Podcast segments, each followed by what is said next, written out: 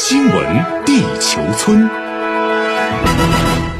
欢迎来到新闻地球村，我是小强。我们首先来关注中美高层战略对话。北京时间今天凌晨，中美高层战略对话在美国阿拉斯加州安克雷奇举行。据了解，率领中方代表团的是中共中央政治局委员、中央外事工作委员会办公室主任杨洁篪和国务委员兼外长王毅。率领美方代表团的是美国国务卿布林肯和总统国家安全事务助理沙利文。这是中美元首出席通话后首次高层接触，也是美国新政府执政以来中美高层首次面对面会晤。根据美国国务院公布的此次会面的行程安排，新闻稿指出，会谈将于当地时间十八号下午开始，也就是北京时间今天凌晨。当地时间十八号的晚餐之后，双方将举行闭门会谈，也就是北京时间今天上午。双方的第三场会谈将于当地时间十九号上午举行，也就是北京时间今天深夜至明天凌晨之间。美国媒体报道说，每场会谈的时间可能长达三个小时。对于这次会晤，中国驻美大使崔天凯表示，在核心利益上，中方没有任何妥协退让余地。同时，崔天凯指出，我们对这一次对话也没有什么过高的期待或者说幻想。我希望这能够成为一个开端。双方能够开启一个坦诚的、建设性的、理性的对话和沟通的过程。如果能做到这一点，我认为这次对话就是成功的。简而言之，我希望双方带着诚意而来，带着更好的相互了解离开。与此同时，这次对话举办地阿拉斯加和中国的关系也很有看点。看点一就是本次对话的举行地安克雷奇市啊，同北京和华盛顿的距离是相当的。这样的选择呢，被认为体现两国的相互对等。第二看点呢，就是中国已经连续多年啊是阿拉斯加第一大国际贸易伙伴。第三个看点就是，早在1985年，阿拉斯加州啊就和中国黑龙江省缔结了友好关系。第四个看点就是气候，在跨越北极圈、拥有广阔冰川的阿拉斯加呢，气候变化是一个很现实议题。值得一提的是，就在与中方对话之前。美国国务卿布林肯与国防部长奥斯汀已经到访日本、韩国。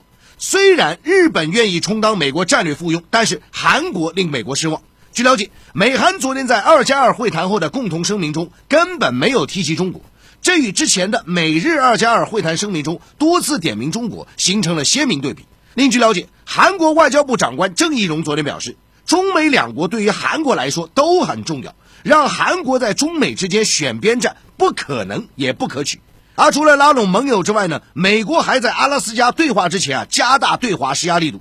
新华社消息，当地时间十七号，美国国务院就中国完善香港选举制度的决定更新对包括全国人大常委会副委员长在内的二十四名中方官员实施制裁。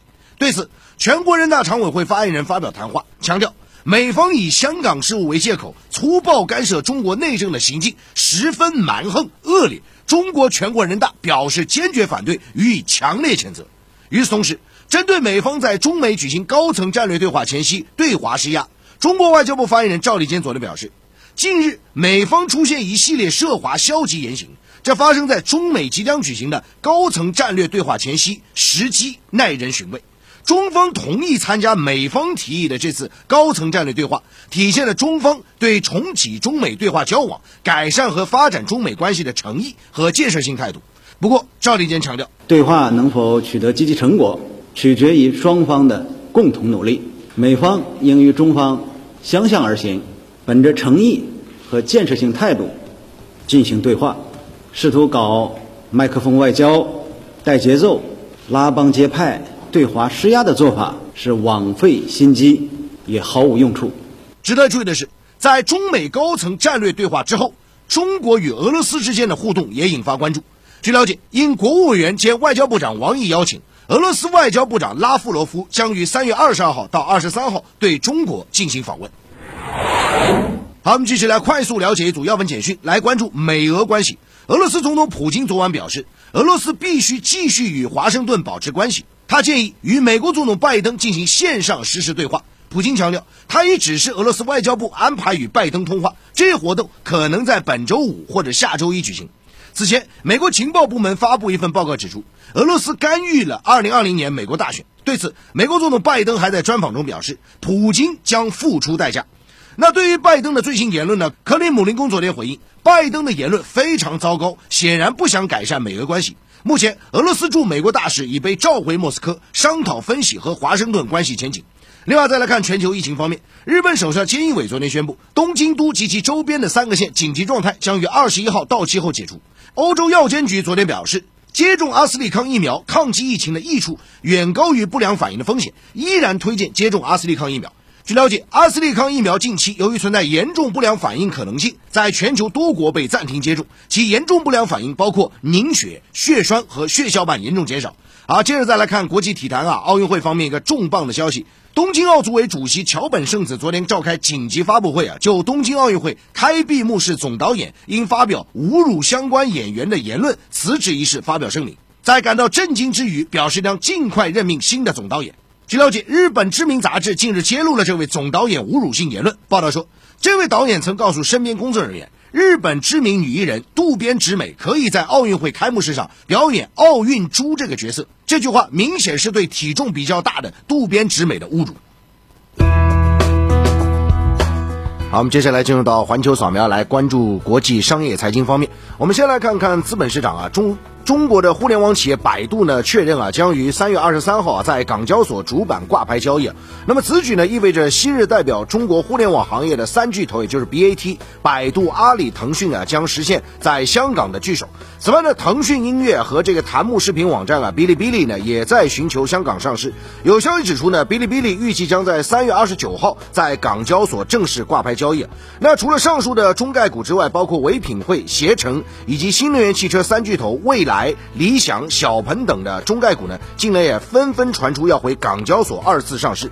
那我们看到香港知名的券商交银国际就指出呢，颇具成长性的优质中概股公司啊，从美股回归啊，吸引了大量国际资本到来，也改善了香港证券市场的上市公司结构，进一步巩固香港全球金融中心地位。好，接着说到金融市场，我们再来看一下整个的美股啊。昨天是随着美债收益率的再度飙升的市场情绪出现了一个巨大变化，美股是全线收跌。那么截至今晨，我们看到呢，纳斯达克指数是重挫超过百分之三，创二月二号以来的一个最大的跌幅啊。那么同时，我们看到国际油价方面，包括美油和布伦特原油呢，昨天是双双暴跌超过百分之九啊，可以说是引发资本市场的强烈关注啊。美油更是跌破六十美元关口。